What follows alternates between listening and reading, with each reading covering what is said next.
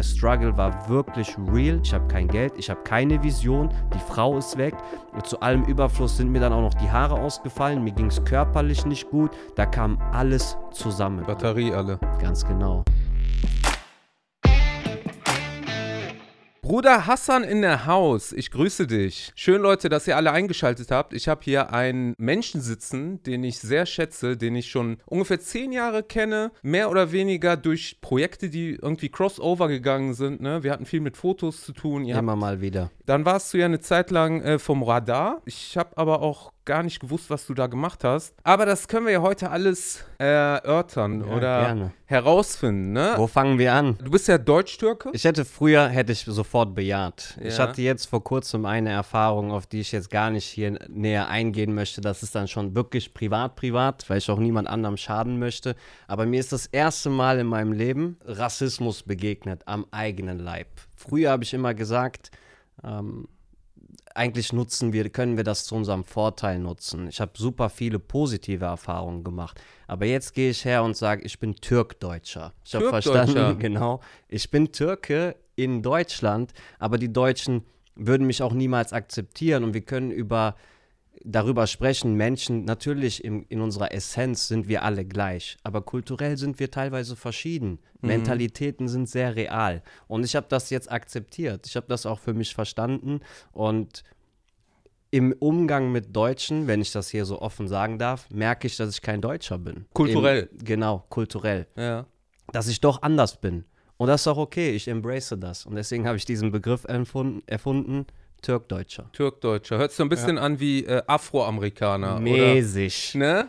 Aber ist nicht Deutsch-Türke dasselbe? Wo ist der Unterschied zwischen Deutsch-Türke und Türkdeutscher? Beim Deutsch-Türken steht das Deutsche ja. Ah, okay. Also was Vorne. zuerst kommt, ist das Genau. Wichtige. Und ich würde sagen, so von meiner Essenz, ich bin in der Türkei geboren. Ja. Ich bin 91 aber hierher gekommen. Das heißt, ich bin auch in Deutschland aufgewachsen. Ich Ja. bin auch froh, hier aufgewachsen zu Wie sein. alt warst du, als du herkamst? Ein Jahr alt. Ja. trotzdem dieses Deutscher. Ich merke, ich bin kein Deutscher. Das ist auch nicht etwas, was ich entscheide, sondern ich habe mir jetzt so quasi mal so eine Resonanz wahrgenommen von außen und dann habe ich auch wirklich für mich verstanden, Digga, du wirst hier auch niemals als ein Deutscher durchgehen und ich möchte das auch gar nicht. Ja. Ich gehe jetzt viel mehr her und sage, das ist doch toll, dass du so bist, wie du bist und ich bin so, wie ja. ich bin. Lass mich doch. Genau, Kultur sollte auch nicht etwas sein, was uns teilt, sondern es sollte etwas sein, was wir miteinander teilen können. Ja. Und was auch bereichert, ne? Ganz genau. Und dafür ist Vielfalt wichtig. Und dafür habe ich jetzt auch für mich einfach so gesagt und auch angenommen, ich bin in erster Linie erstmal so vom Kern, vom Wesen Mhm. Türke. Meine Emotionen, meine Impulsivität, so wie ich das Leben angehe, bin ich mehr Türke als Deutscher, wenn wir jetzt hier in so Schubladen mal sprechen. Ja, ja. Weißt du, am Ende des Tages sind wir alle Menschen 100 Prozent. im Kern. Aber die Menschen lieben das ja, zu wissen, wo man äh, zugehört, ne? Zu welcher Gruppe gehört man zu. Mit meinen Kindern habe ich das Problem, weil die sind ja Mhm. krass gemischt. Meine Frau ist äh, polnischstämmig, Mhm. äh, meine Mutter ist Deutsche, mein Vater ist Syrer und ich habe mir letztens ähm, kein DNA-Test, sondern privat mit Recherche mal. Also ich bin zu 37,5% Deutscher. Ist schon ordentlich. Ich bin zu 31,2% Syrer, 12,5% Armenier, 12,5% Litaue und zu 6,2% Türke. Mashallah. Ich denke, am Ende sind wir alle irgendwie so ein Remix. Sowieso. von ganz vielen verschiedenen Sowieso. Sachen. Ich finde, was die Gefahr ist, ist, dass man so ein bisschen auch sich zu sehr eindeutscht im Sinne von dieses, ich nenne das mal Überintegration. Mhm. Man passt sich an, um Erwartungen von außerhalb gerecht zu werden. Man macht es den anderen. Äh, Ich muss es zuliebe. niemandem gerecht, äh, Ja. recht machen. Ich laufe gerne mit meinem Bart rum. Äh, ich bin gerne ein Hassan. Mhm. Und ähm, ich finde, das ist auch wichtig, dass man lernt, dazu zu stehen. Mhm. Nicht immer die ewig währende Diskussion, bist du Türke, bist du Deutscher, bist du dies, bist du das. Am Ende sind wir. Nein, nein, lass uns mal gucken. Wirklich, es gibt einfach Mentalitätsunterschiede. Mhm. Mm, Die kommen ja auch nicht irgendwo her. Das sind Tendenzen, die wir haben als Menschen, die uns auch irgendwo auszeichnen. Ja. Wenn ich zu einer deutschen Familie gehe, dann möchte ich ich bleiben. Mhm. Dann möchte ich mich nicht verstellen müssen. Und ich finde auch so unter Brüdern, das müssen wir uns alle bewusst machen. Nicht, weil wir gegen etwas sind, sondern weil wir einfach so sind, wie wir sein möchten. Und. Ja. das auch nicht verleugnen, auch nicht dieses Assimilieren, Überintegrieren. Ähm, Integration ist keine Einbahnstraße. Die Deutschen, die könnten sich ja auch mal ein paar Scheiben von abschneiden. Ne? Ganz genau. Ich meine, das wird auch viel gemacht, nur meiner Meinung nach wird es dann auch viel über Kommerz dann gemacht. Ne? Dann gibt es irgendwie eine Seife aus dem Orient oder irgendeinen Tee oder so, aber es wird nicht wirklich so offenherzig, äh, meiner Meinung nach, entgegengenommen. Guck mal, es gibt zwei Möglichkeiten. Entweder man sträubt sich dagegen Ja. und man kreiert seine eigene Bubble.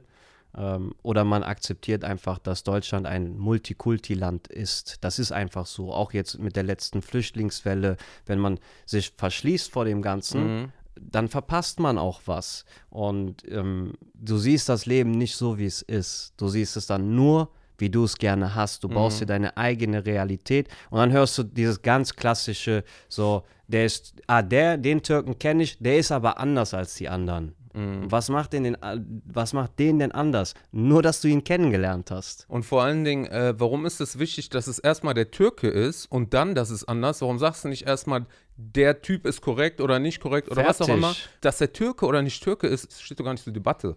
Wir haben ja schon im Vorfeld ein bisschen darüber Genau. gesprochen. Ich war auch äh, in, in Monheim im Integrationsrat. Und ich mache das jetzt nicht mehr. Meine kleine Schwester, meine jüngere Schwester, ist jetzt Vorsitzende vom Integrationsrat. Sie hat jetzt zuletzt auch einen Artikel in der Rheinischen Post. Sie hat das sehr diplomatisch ausgedrückt. Sie hat auch gesagt, äh, Integration ist keine Einbahnstraße. Ich sage ganz bewusst, die Hashtag Almans müssen sich auch integrieren. Das ist ein neues Deutschland. Irgendwann wurde äh, die Entscheidung gefällt, dass Deutschland ein Multikulti-Land ist und auch ein frei denkendes Land, also auch was Religionsfreiheit oder alles andere angeht. Und mit dieser Realität sollte man langsam mal klarkommen. ja, nicht nur klarkommen, sondern man sollte sich das auch wirklich bewusst machen. Und nutzen das, auch. was damals passiert ist nach dem Zweiten Weltkrieg, Ja. ich glaube, Konrad Adenauer war das, der quasi beschlossen hat, damals äh, als, als, als regierender Kanzler, dass Gastarbeiter kommen. Mhm. Zuerst, glaube ich, aus Italien, später aus der Türkei. Das waren Menschen, die als Gäste kamen, Mhm. aber die eminent wichtig für den Wiederaufbau dieses Landes waren. Wir sind Ärzte, wir sind Juristen, wir studieren hier, wir zahlen Steuern, wir sind Busfahrer. Ja. Ein Land ist nicht nur seine Grenze, ein Land ist, sind alle Menschen, die, die in diesem Land auch passieren Mhm. und leben. Wir ne? leben hier. Genau. So, wovor verschließt du dich? Und das ist auch interessant, weil zu einer Zeit, wo in den deutschen Medien diskutiert wurde, ob der Islam zu Deutschland gehört, hat der Bürgermeister von Monheim entschieden, zwei islamischen Gemeinden Grundstücke zu schenken. Das war ein ganz großes Zeichen, nicht nur wir akzeptieren euch, sondern diese Diskussion sollte es nicht geben, weil ihr lebt ja schon hier.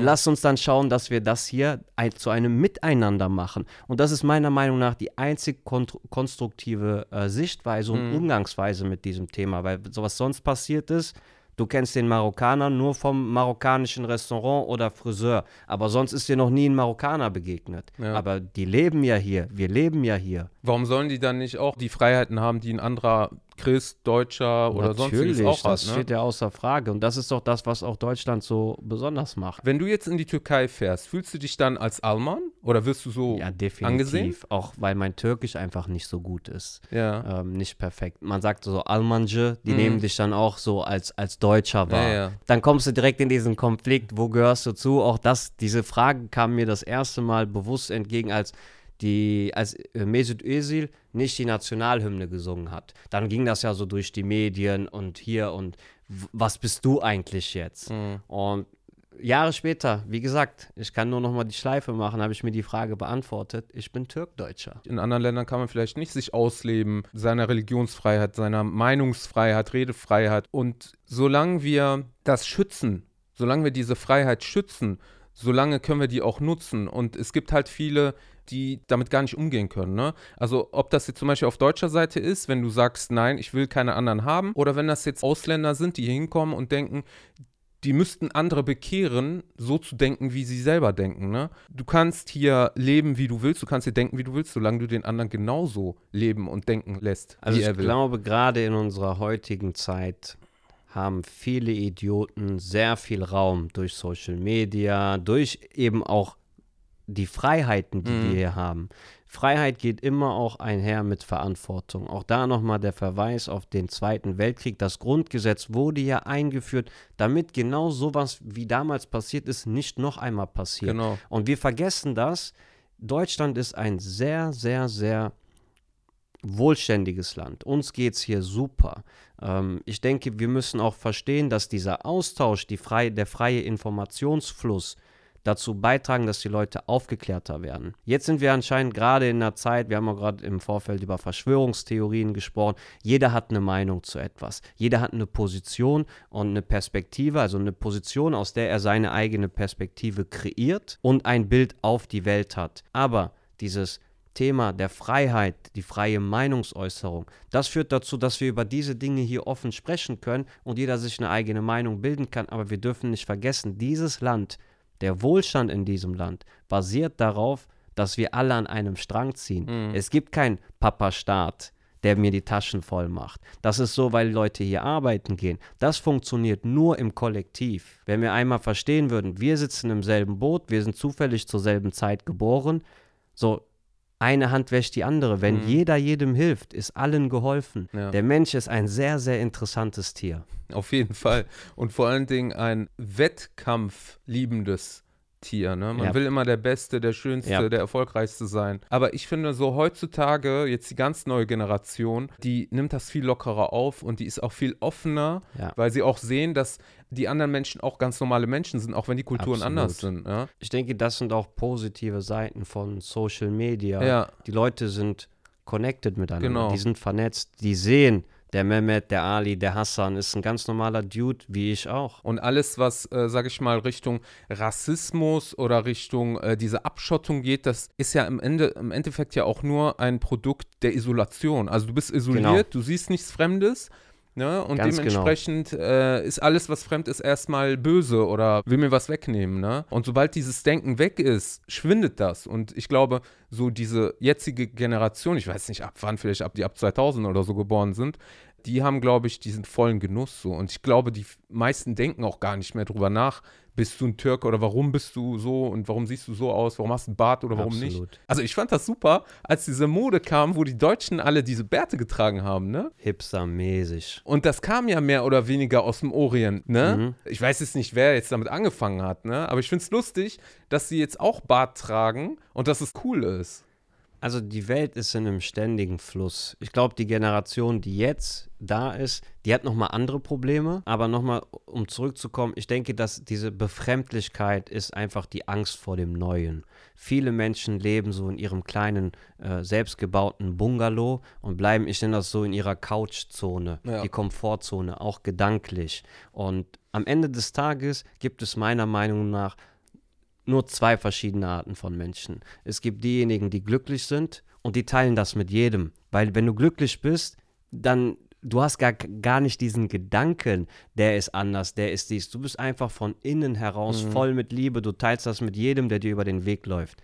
Oder du bist unzufrieden. Und wenn du unzufrieden bist, suchst du gezielt dir Ven- Ventile. Das siehst du ja bei Social Media durch die äh, Beiträge, die ganzen äh, Trolle, Hater äh, Hater. und- die ja. sucht, man sucht im Grunde genommen, wenn man wirklich mal der Sache auf den Grund geht, geht es nur darum, sein, seinem eigenen Unmut Raum zu verschaffen, indem man andere schlecht macht. Mhm. Ja. Man möchte nicht alleine, äh, äh, wie, es gibt ja so ein, so ein Sprichwort, Misery loves company.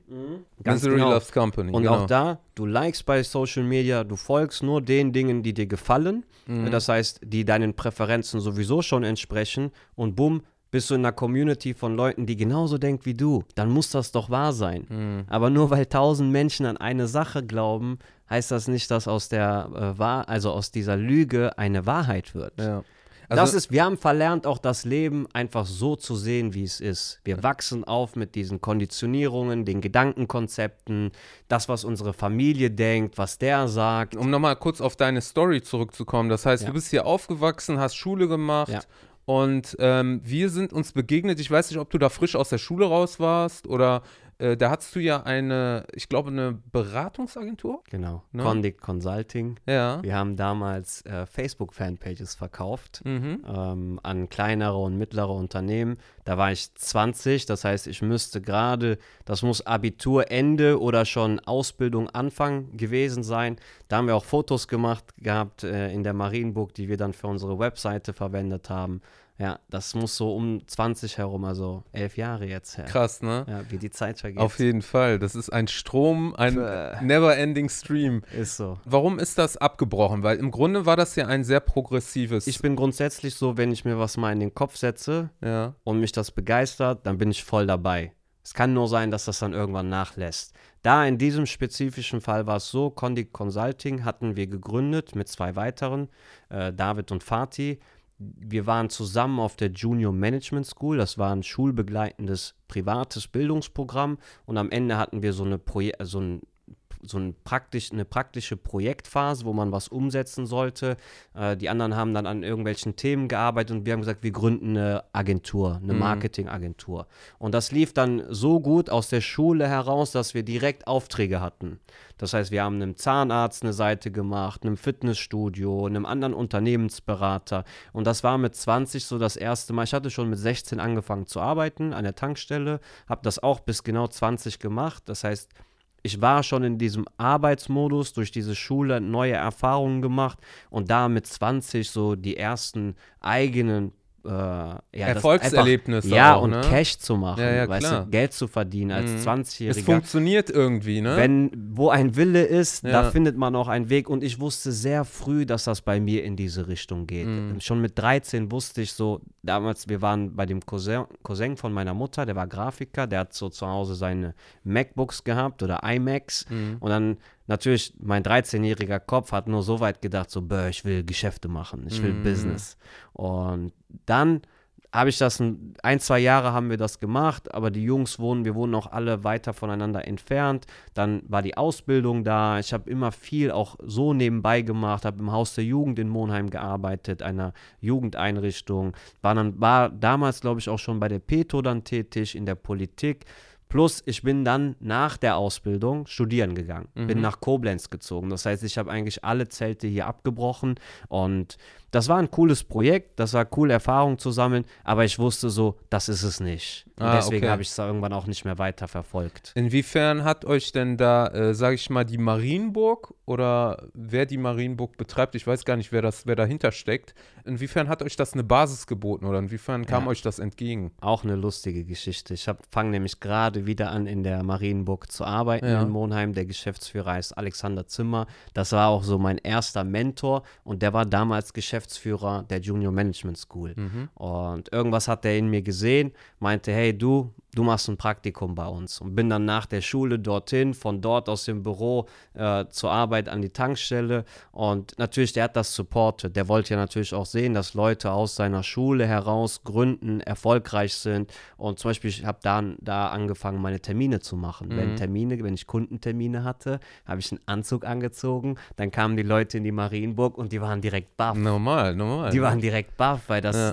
also Das das, waren die Setting, ne? Anfänge damals, wo die das Konferenz- und Tagungscenter aufgebaut haben. Da steckt jetzt auch elf Jahre Entwicklung drin. Aber damals, das war schon super anspruchsvoll. Du kommst da rein, äh, also alles top-notch. Du denkst, du bist in einem Hilton-Hotel Mhm. oder so und das ist eine Burg. Das hat immer Eindruck hinterlassen. Vielleicht war das auch so der Grund, warum wir so viele Abschlüsse dann gemacht haben. Für so einen Jungspund wie dich damals, ne, und dann direkt dieses, äh, diese, diesen Vorteil zu haben, dann dort äh, die, die Marienburg nutzen zu können, das wird ja auch viel Eindruck schinden dann bei dem einen oder anderen. Hundertprozentig. Ne? Und was ich sagen kann für die Leute, die auch ein Projekt haben, was sie verfolgen wollen, ein Mhm. Herzensprojekt oder einfach du bist so on to something. Es gibt ja im Arabischen so Khair, inshallah, sagen die. Wenn du Mhm. einen guten Willen hast und voll dabei bist, dann sehen das die Leute rechts und links. Nie. Genau, wenn die Absicht da ist, der Wille rein ist, du was Gutes machen möchtest. Und das war ja zu der Zeit, Facebook war neu, viele wussten gar nicht, wie die damit umgehen Ja, sollen. wissen die heute So, noch nicht. Ganz genau. Und ähm, dann waren wir halt da. Ja. Und das hat sich super angeboten. Wir haben auch da die Location dann gerne angenommen. Und das waren für mich so die ersten unternehmerischen Erfahrungen, die ich gemacht habe. Wenn die äh, Auftragslage hoch gewesen wäre und durchgängig. Das ist natürlich kein Projekt und das war mir damals auch bewusst. Eine Agentur, man spricht ja gerade so im Rahmen von Startups von Skalierbarkeit. Mhm. Ja, da, wenn ich ein Amazon habe, das ist ein Riesenprojekt. So eine kleine Agentur bleibt im Zweifel 4, 5, 10, 15 Leute. Und das ist etwas, was ich für mich selber irgendwie, das hat mich nicht das gereizt. Wachstum war zu begrenzt. Ja, das hat mich nicht gecatcht. So, Ja, ja. genau, auch das. Natürlich, man hätte dann noch tiefer da reingehen können und Social Media hat sich ja auch weiterentwickelt. Mhm. Das Thema Social Media Marketing, Online Marketing, aber das waren keine Themen, die mich begeistert haben. Mhm. Ich bin immer, ich bin ein sehr starker Bauchmensch gewesen in der Vergangenheit und ich wusste, ich will das. Und dann habe ich nicht groß drüber nachgedacht. Dann habe ich das angefangen und während du das anfängst, merkst du natürlich die Marotten einer Dinge, Ja, äh, der ja. Dinge. Ne? Zum Beispiel, du verliebst dich gerade frisch, du findest die Frau super toll, hast die rosarote Brille auf, aber wenn du dann zusammenziehst, siehst du, okay, die Frau geht auch auf Toilette. Und dann war am Ende, kam ja das Studium. Das heißt, das Studium war auch für mich tatsächlich so, das war eine Uni, da wollte ich unbedingt hin. Das war eine Uni, die sehr bekannt ist für Unternehmensgründungen. Zalando wurde da gegründet. Äh, Die Hochschule heißt WHU. Das ist so mit einer der besten Hochschulen in Deutschland, Europa, wenn nicht sogar der Welt. Das sagt auch nicht ich, das sagt die Financial Times. Ich hatte Professoren, die in Harvard gelehrt haben. Ich habe ein Praktikum gemacht in Russland, wo mein Chef in der Zeit auch nach Harvard gegangen ist, um sein MBA zu machen. Das heißt, alles, was so davor war, war so ein Stepping Stone, um da hinzukommen. Mhm. Dann warst du erstmal im Anzug, hast keinen Bock mehr drauf gehabt und hast dann die modischen Sachen angezogen und hast dann auch mit deiner Firma oder mit eurer Firma Fuck Brands angefangen, ne?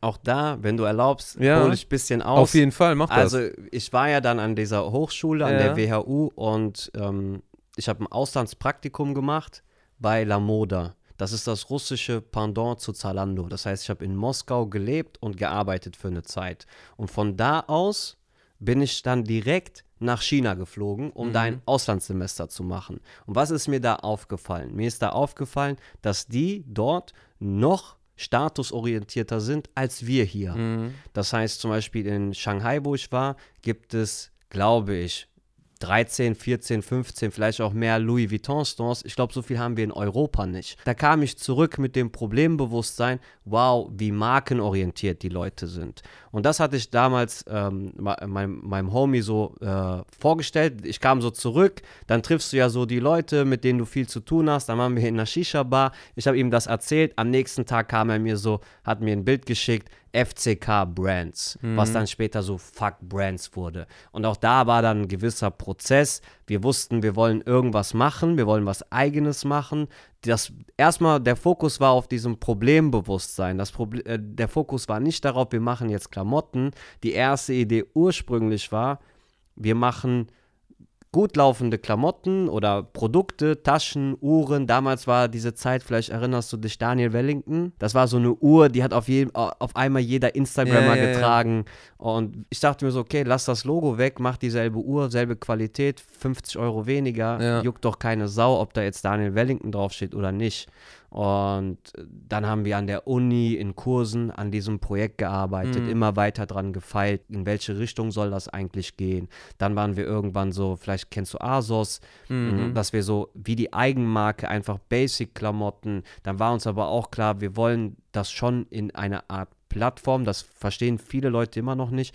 Fuck Brands war ein Startup, Fuck Brands war keine Modemarke, Fuck Brands war eine Plattform. Wir hatten verschiedene Modemarken, verschiedene, ich sag mal, upcoming Streetwear-Labels. Mhm, Der mhm. Fokus war dann auf Streetwear, weil wir gesagt haben, so das fühlen wir, das finden wir am coolsten und haben dann die Plattform geöffnet. Wir hatten eigene Sachen und das kam dann alles irgendwie so aus der Uni heraus. Und dann haben wir Investoren gefunden, äh, die haben investiert, am Ende auch insgesamt eine sechsstellige Summe. Dann haben wir das auch gemacht. Wir hatten ein Büro, wir hatten Angestellte und das war unser Business. Mhm. Wir waren super jung und super unerfahren und wie ich gesagt habe, das war ein Start-up. Das heißt, wir haben Geld verbrannt. Wir haben Mhm. Geld investiert in das Unternehmen, um es aufzubauen, weil unsere, unsere Vision war es, das groß zu machen, eben genau wie ein Zalando äh, im Rahmen unserer Mhm. Möglichkeiten, wie ein Asos. Also es ging darum, erstmal so viel Promotion zu machen, dass es quasi irgendwann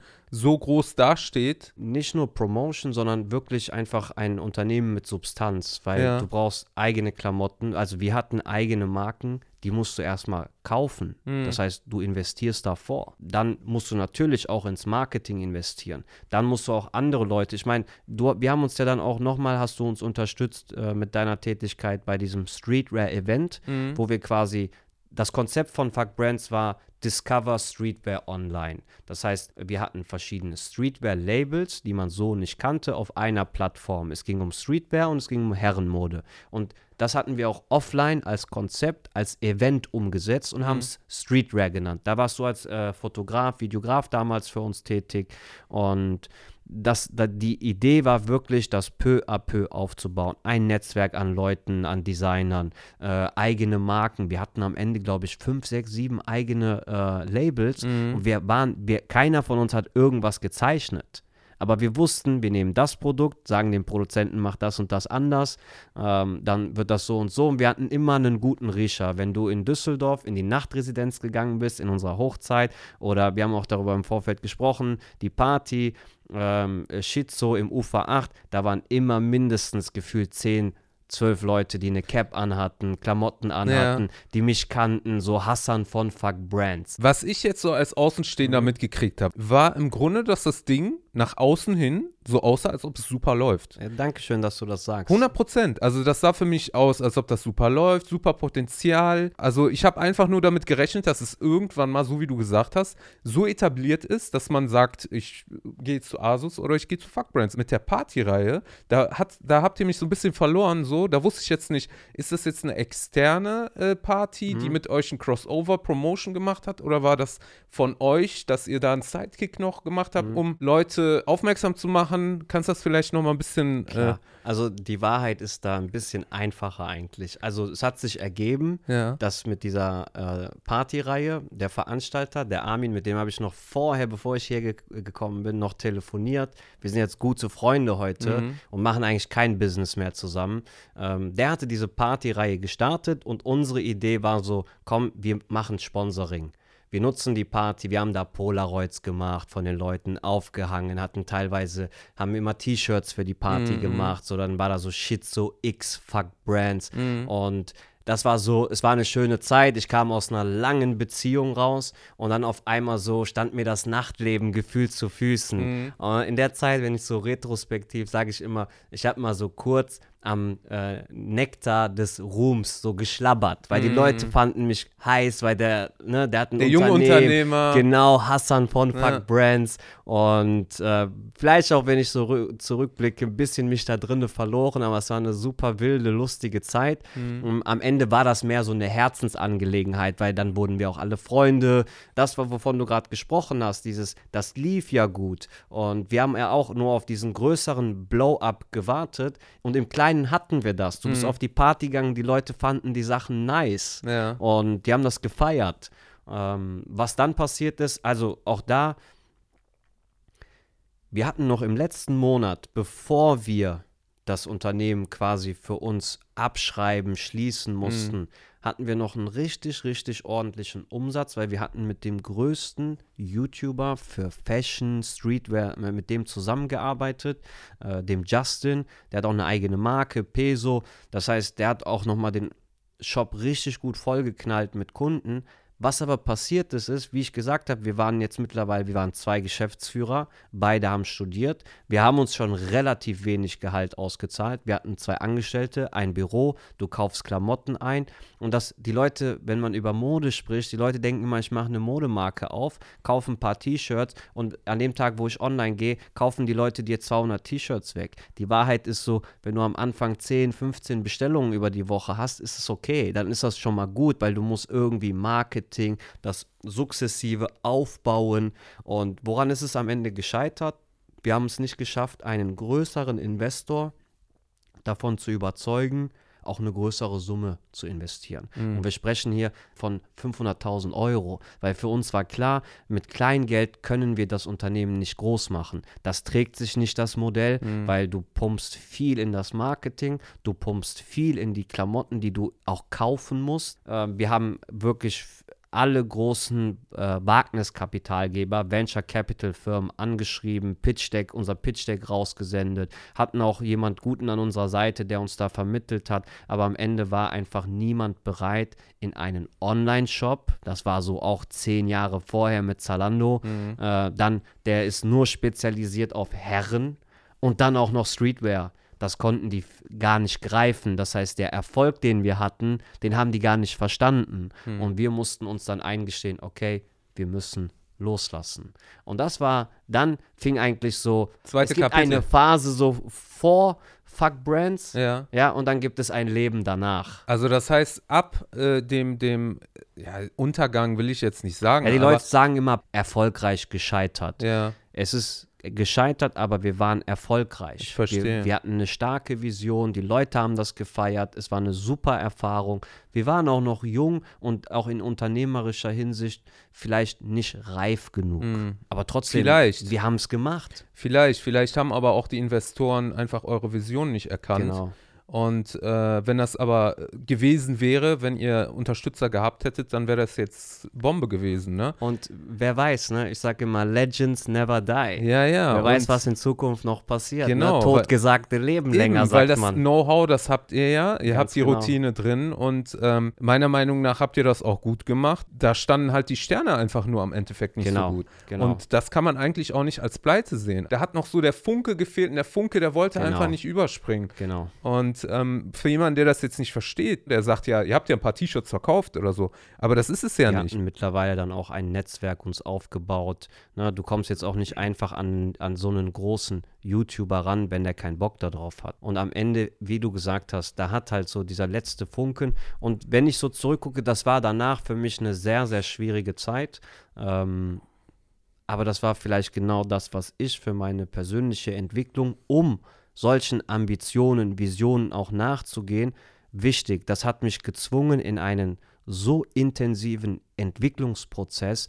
Ich gucke heute auf diese Zeit zurück und sage, ich bin dankbar, dass ich diese Herausforderung hatte, weil jede Prüfung, die kommt, also du stehst ja dann wirklich gefühlt auch mit dem Rücken zur Wand. Und ich sage immer, wenn du mit dem Rücken zur Wand stehst, hast du zwei Möglichkeiten. Entweder du kletterst oder noch besser, du lernst zu fliegen. Ja. Und für mich war Fuck Brands auch nicht nur ein Unternehmen, was gescheitert ist, das war eine klassische Existenzgründung. Mhm. Das heißt, ich kam aus dem Studium raus, ich hatte keine Ersparnisse, ich hatte eher noch Schulden aus dem Studium, ähm, ich hatte dann auch nichts anderes Großes mehr verfolgt. Das heißt, nach Fuck Brands, und du musst dir vorstellen, wir haben uns Überleben gekämpft, dann zahlst du dir auch am Ende nochmal kein Gehalt aus. Der Struggle war wirklich real.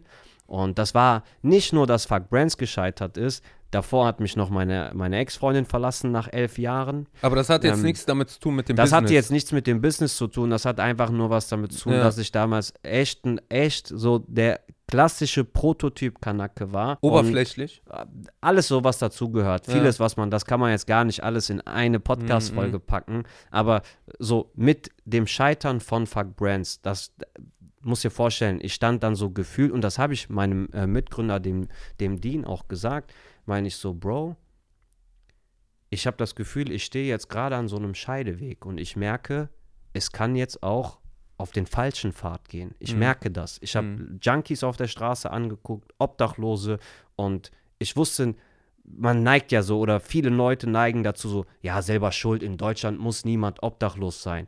Viel zu, viel zu einfach gedacht. Ähm, es können immer Dinge im Leben passieren, die dich wirklich umhauen. Und es gibt manch einen, der steht vielleicht von so einem Nierenschlag nicht wieder auf. Und mein Gedanke war so, wenn jetzt noch ein Schicksalsschlag, ne? Beispiel, ich spreche das jetzt mal aus, damit das auch mal so den Leuten bewusst wird, dir geht's scheiße, Mama fährt mit Schwester zum Einkaufen, buff, es passiert ein Unfall. Ich weiß nicht, ob ich das mental verkraftet hätte. Was dann in mir abging, war so, okay, das Projekt ist gescheitert, ich weiß nicht, wohin es gehen soll im Leben. Ich habe keinen Job, ich habe kein Geld, ich habe keine Vision, die Frau ist weg und zu allem Überfluss sind mir dann auch noch die Haare ausgefallen, mir ging es körperlich nicht gut, da kam alles zusammen. Mhm. Gott sei Dank. Als wir am Ende gekämpft haben, haben wir auch ziemlich verzweifelte Sachen äh, versucht, um das, weil du kämpfst, du willst, mhm. dass, das, dass die Vision weiterlebt. Und an einem Tag kam der Business Angel, den, der schon investiert hatte und wir hatten Sachen hin und her gerechnet, den ganzen Tag im Büro, du bist schon so wirklich und ich gehe raus aus dem Büro, unser Büro war in Köln in der Nähe vom FC-Stadion. Gewohnt habe ich hier in Monheim, dreiviertel Stunde Autofahrt. Ich steige in mein Auto, beziehungsweise in das Auto, was mein Vater mir gegeben hat. Das war so, eine, so ein Daewoo, ganz alte Schrottkiste. Mhm. Und anscheinend habe ich morgens vergessen, das Licht auszumachen. Ich steige ein, will Zündung äh, umdrehen und der Wagen springt nicht Batterie an. alle. Ganz genau. Da bin ich richtig so ausgerastet. Und es war nicht, ich war nicht sauer auf die Welt. Ich war schon so weit, dass ich verstanden habe, okay Junge, du hast immer alles auf Rot gesetzt. Die Sachen, die jetzt schiefgelaufen sind, mh, hm, ich übernehme die Verantwortung. Ich bin schuld. Ich bin der Nenner aller meiner Probleme. Mhm. Und da in die Akzeptanz zu gehen und zu verstehen, äh, die, die Welt dreht sich nicht um mich. Ich bin jetzt der, der sein Leben gestalten muss.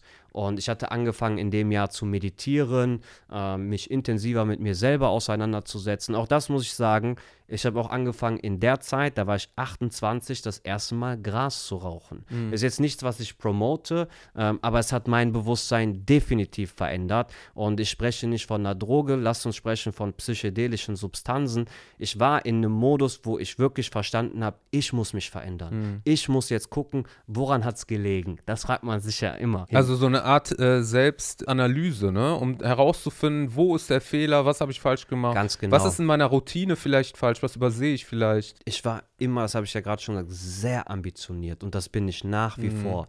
Diese Ambition habe ich dann nach innen gelenkt. Dieses Bild von Fuck Brands, dieser Hassan, der Erfolg, alles, das ist alles eingekracht. Mhm. Und dann war so, boom, ich habe viel Zeit in der Natur verbracht, ich habe viel meditiert, meine Familie hat mich super aufgefangen. Und in meinem Freundeskreis gab es auch zwei Arten von Menschen. Es gab die Leute, die gesagt haben, in deiner Haut möchte ich nicht stecken. Und dann gab es die Leute, die gesagt haben, jetzt kannst du zeigen, aus welchem Holz du geschnitzt bist. Und was ich dann gemacht habe, ist, ich habe angefangen, wie ein Verrückter, mich mit verschiedensten Themen auseinanderzusetzen. Ich habe gelesen, wirklich viel meditiert. Ich war seither auch zweimal im Schweigekloster. Sehr, sehr intensive Erfahrung.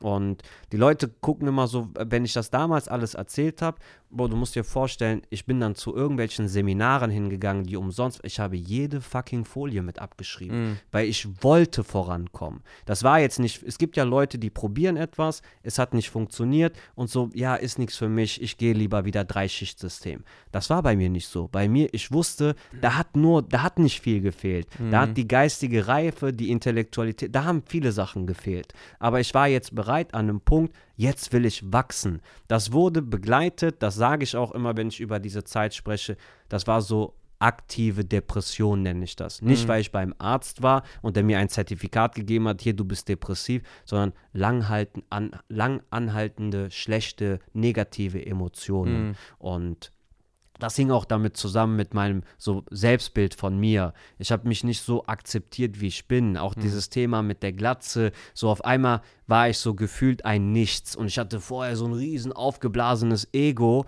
und ja, dann aktiv deswegen, weil ich habe mir gesagt, okay, ich äh, gehe jetzt nicht und gebe auf, sondern jetzt kämpfe ich. Und ich habe sehr, sehr, sehr bewusst mit allem, was ich habe, dagegen angekämpft. Und es sind jetzt mittlerweile drei Jahre vergangen und ich habe mich peu à peu à peu zurückgekämpft. Rückblickend, wenn ich mit meinem damaligen Ich reden könnte, würde ich sagen, Hassan, glaub an dich. Glaub an dich. Kämpf Mach dir nicht zu viele negative Gedanken, sofern das geht. Ich gehe mit dieser Geschichte, die ich damals verlebt habe, in einen Podcast wie heute mhm. und sage mir so: Gott, ich bin dankbar, dass meine Ex-Freundin mich verlassen hat. Ich habe gelernt, wie man mit Menschen umgeht, die man liebt.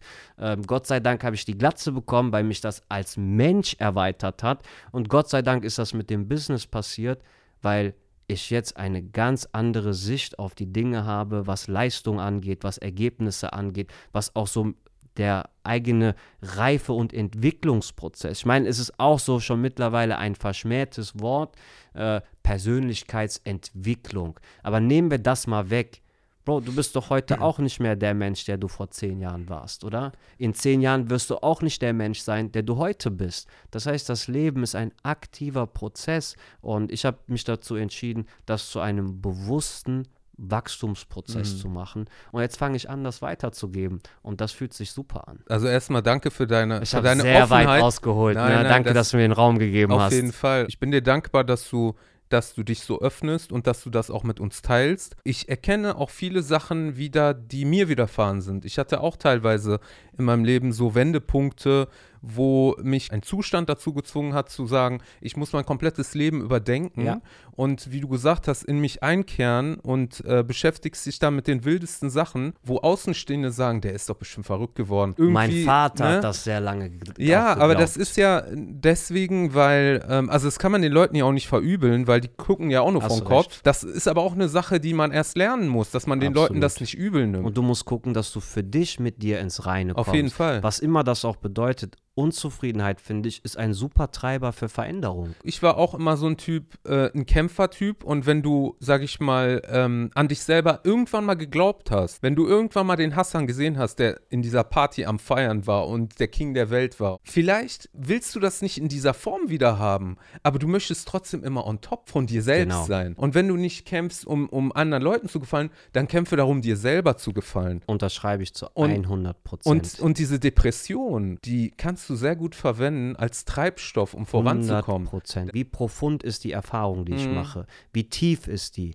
Ähm, also zum Beispiel, wenn ich bin jemand, ich folge meinem Herzen. Natürlich werde ich da, falle ich auf die Fresse, werde verletzt, ähm, steigere mich in Dinge rein, die mir am Ende nicht gut tun, aber am Ende bin ich immer eine Erfahrung schlauer. Das andere ist so die Auswirkung deiner Aktivität, Impact of Activity, das, was du machst, hat das was zu bedeuten. Wenn ich zum Beispiel, da habe ich heute noch mit jemandem drüber geredet, wenn du in einer Firma arbeitest, äh, Dreischicht, keine Ahnung, und wenn du den Job nicht machst, dann macht den jemand anders. Mhm. Boom, das war's.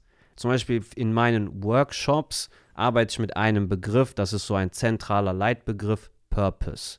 Was ist so deine Bestimmung? Mhm. Nicht Gott gegeben, sondern welche Bestimmung gibst du dir? Und dann kommst du in einen Modus, so du findest mal vielleicht deine eigene Berufung und das treibt dich an. Bumm, dein Leben verändert sich. Dann kommst du hier in so einem Podcast und du freust dich darauf, du willst dabei sein, du bist dabei, du bist mitten in deinem Sein und denkst nicht so, okay, das noch und hier und da. Und zum Beispiel, äh, eine Sache hast du gesagt, auch das möchte ich sagen, ich erzähle diese Geschichte nicht, weil ich so sage, so wie bei den anonymen Alkoholikern, ja, mein Problem ist das und das, sondern ich habe mir viele Erkenntnisse selber erkämpfen müssen. Aber jemandem, der da draußen vielleicht auch durch eine schwierige Phase geht, angenommen Depression, ey, es ist keine Scham, sich Hilfe zu holen. Es ist auch keine Scham, sich das einzugestehen. Das ist der erste Schritt zur Besserung. Ich denke, ich kann hier keinen, das ist auch nicht mein Anspruch, aus einer De Depression rausquatschen. Aber wir hatten zum Beispiel, hatte ich, äh, ich habe ein kleines Team, wir arbeiten gerade an einer Coaching-Plattform, Master Thyself, überwinde dich selbst. Mhm. Und wir haben am Mittwoch einen Team-Workshop gemacht und äh, da arbeite ich immer mit einem Modell. Und das Modell, das habe ich erfunden, das heißt Heartbeat on Horizon, wie der Pulsschlag. Es gibt im Leben Rückschläge und es gibt Höhepunkte. Und dann ist so, was hast du daraus gelernt? Und die Jungs, das sind, die sind alle was jünger, 23, 22, 24, haben erzählt und alle durch die Bank weg haben hinterher gesagt, ach krass, ich habe verstanden, ich bin nicht alleine damit. Jeder geht durch so cracky Phasen äh, oder äh, so Struggle-Phasen. Das gehört dazu und das, auch wenn sich eine Depression sehr einsam anfühlt, Glaub mir, da draußen gibt es eine Milliarde Menschen, die das auch schon durchgemacht haben. Und alleine das zu verstehen und zu wissen, ist gut. Und eine Depression ist auch nicht ein Zustand, den man so, ich bin jetzt krank, wie eine, äh, ich bin infiziert. Nein, es ist nur dein eigenes Wesen, sagt dir, so, ich bin es leid, diese, das, was ich gerade lebe, zu leben. Irgendwas muss sich verändern. Mhm. Und ich sehe das dann eher als neutrales Warnsignal, ja. so, jetzt was zu ändern. Und dann gibt es ja die anderen Leute, das hast du auch gesagt, die dann in ihrem Bungalow bleiben, in ihrer Komfortzone. Mh, mm, aber das Leben geht an dir vorbei. Ist das so. Leben geht an dir vorbei. Ich vergleiche das auch immer, diese Ups und Downs, dieses äh, Plus und Minus, ich vergleiche das immer mit einer Batterie. Weißt du, eine Batterie oder beziehungsweise Elektrizität ja. funktioniert auch nicht, wenn da nicht beide Faktoren Nur da sind. Mit Plus und Minus. Genau, es, muss, so. es muss eine Spannung erzeugt ja. werden, um Fortschritt äh, herbeizurufen. Und wenn du nur Minus hast, wenn du nur Plus hast, äh, gibt es keine Spannung. Wir machen mal kurz Real Talk. Die Leute haben immer Angst vor Schmerzen, schmerzvollen ja. Erfahrungen. Der Verstand, unser Verstand ist so konzipiert, dass er Schmerz möglichst vermeiden soll. Wieso? Weil er darauf ausgerichtet ist, dass wir überleben. Genau, Selbsterhaltungsmechanismus. Ganz genau. Aber wir leben in so einer komfortablen äh, Zeit. Das heißt, der, der einzige Tod, den ich sterbe, ist sowas wie meine Glatze. So, mhm. der, der Tod des Egos.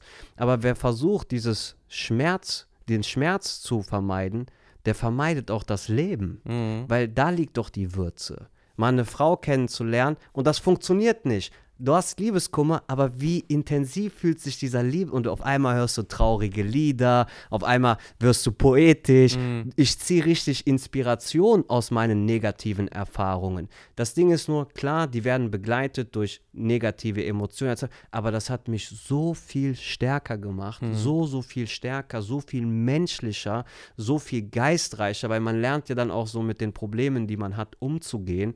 Äh, man muss kreativ werden, mm. man muss eben wachsen. Und das ist sowieso im Leben so. Und dann gibt es einen Punkt, egal wie gemütlich du gelebt hast, irgendwann kommt dieser Punkt und du wirst dieses Leben verlassen müssen. Und wenn du dafür nicht bereit bist, das Einzige, was sicher ist in unserem Leben, ist der Tod. Und auf einmal kommt der und die Leute sind terrorisiert. Mhm. Aber wenn du dich aufs Leben einlässt, wenn du die negativen, die positiven, auch aus einer Krankheit kann man so viel persönlich für sich ziehen und dann sieht man das Leben nicht nur in einer kleinen Box, sondern wirklich in seiner Immensität. Hm. Und das verändert auch das eigene Sein. Zum Beispiel, wie ich gesagt habe, ich mö möchte möglichst profunde Erfahrungen. Ich möchte Tiefe, ich möchte tiefe Verbindungen. Ich möchte nicht ein Avatar auf Instagram sein, den die Leute liken und dann fühle ich mich gut, sondern ich möchte echte Beziehungen. Ich möchte echte Erfahrungen und ich möchte wachsen. Ist nicht das Problem aus unserer Sicht, sage ich jetzt mal auch, dass das ganze Leben oder auch die Denke oder so, wie man zu sein hat, wie man sein Leben zu führen hat, dass man das von der Gesellschaft vorgegeben bekommt. Man muss so und so lange leben und dann äh, in Rente gehen. Im Sommer muss man dann in Urlaub fahren. Ich kann jetzt noch nicht zum Beispiel mit 20 heiraten, da bin ich noch zu jung. Also diese ganzen vorgegebenen Strukturen von der ja. Gesellschaft, je nachdem, in welcher Gesellschaft, hat ja jede Gesellschaft ja, andere. Absolut. Ne, wenn du jetzt, sag ich mal, in Indien bist, da gibt es dann nochmal ganz andere Sachen. In China gibt es auch andere Sachen. Und hier gibt es halt die Sachen, die wir kennen. Und dann hast du halt zum Beispiel sowas wie auf Instagram und Co., ne, wo heutzutage leider auch zum Beispiel jetzt durch diese Pandemie viele Menschen sich aufhalten und dort halt äh, soziale Kontakte pflegen, mehr oder weniger, wenn man das so nennen kann. Ähm, da kriegst du ja nur dieses Oberflächliche. Und was du schon gesagt hast, Tod ist halt eine Sache, mit der möchte man sich nicht äh, auseinandersetzen. Und ich frage auch manchmal so ähm, Kumpels von mir oder so, wenn wir uns über dieses Thema unterhalten, wie oft siehst du, dass jemand stirbt draußen?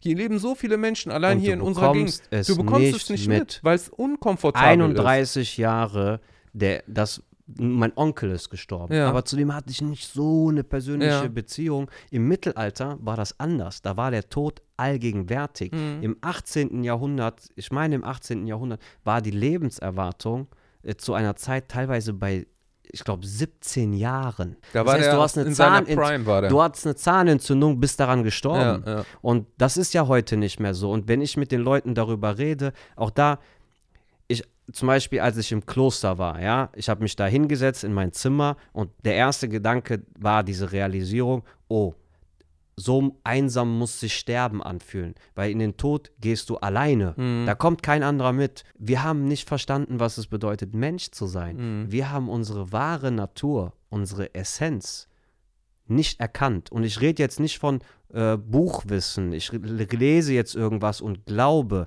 Wir haben fundamentalerweise nicht verstanden, was wir und wer wir sind. Und was dann passiert ist, du wirst geboren, schon fängt irgendwer an, dein Vater, deine Mutter, die zu sagen, das ist nicht gut, das Mhm. ist. Meine Mutter war anders. Die hat mich alles machen lassen. Die hat nicht gesagt, schrei nicht, mach das nicht, mach dies nicht. Die hat ab und zu in meinem Leben interveniert, wo die gesagt hat, Hassan, mach eine Ausbildung. Hassan, geh studieren. Ähm, kümmere dich darum. Aber die hat mir nie gesagt, wie ich sein soll. Und was wir in der Gesellschaft haben, ist, du wächst ja auf und auch das ist zum Beispiel ein positiver Punkt an Social Media. Die Kids sehen die Fülle an Möglichkeiten. Wir und die Generationen vorher noch mehr, du lebst wie auf so vorgelegten Schienen. Du musst eine, du gehst zur Schule, du machst eine Ausbildung, du heiratest, kriegst Kinder, bub, bub, Das ist bub, wie so eine. Menükarte. Genau. Ich habe mich gefragt, warum bin ich so ambitioniert?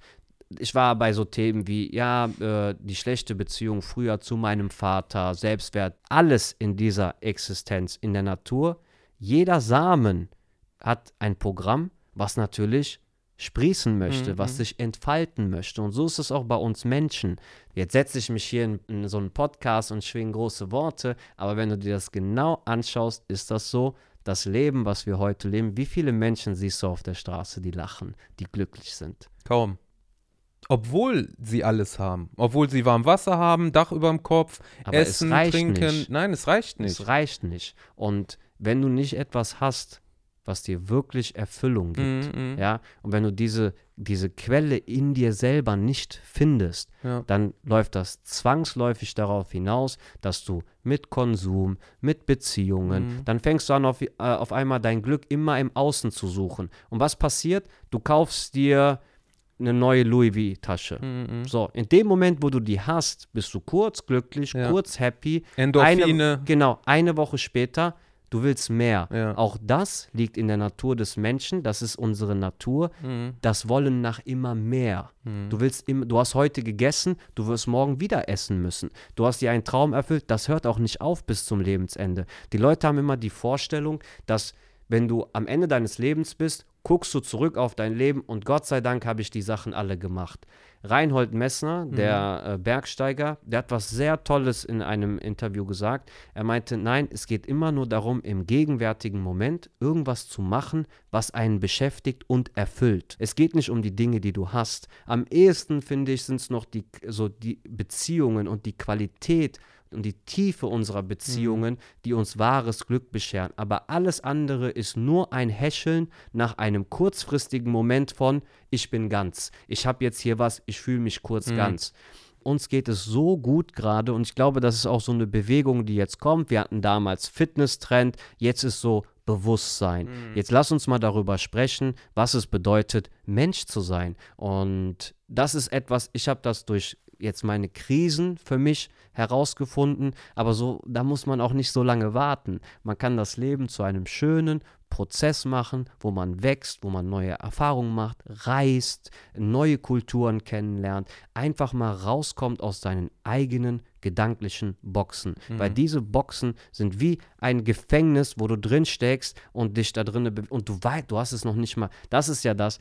Die Leute haben das nicht mal bemerkt. Die, die checken das gar nicht. Jetzt mag natürlich der eine oder andere Zuschauer sagen, warum fragst du den jetzt nicht, in welchem Kloster der war?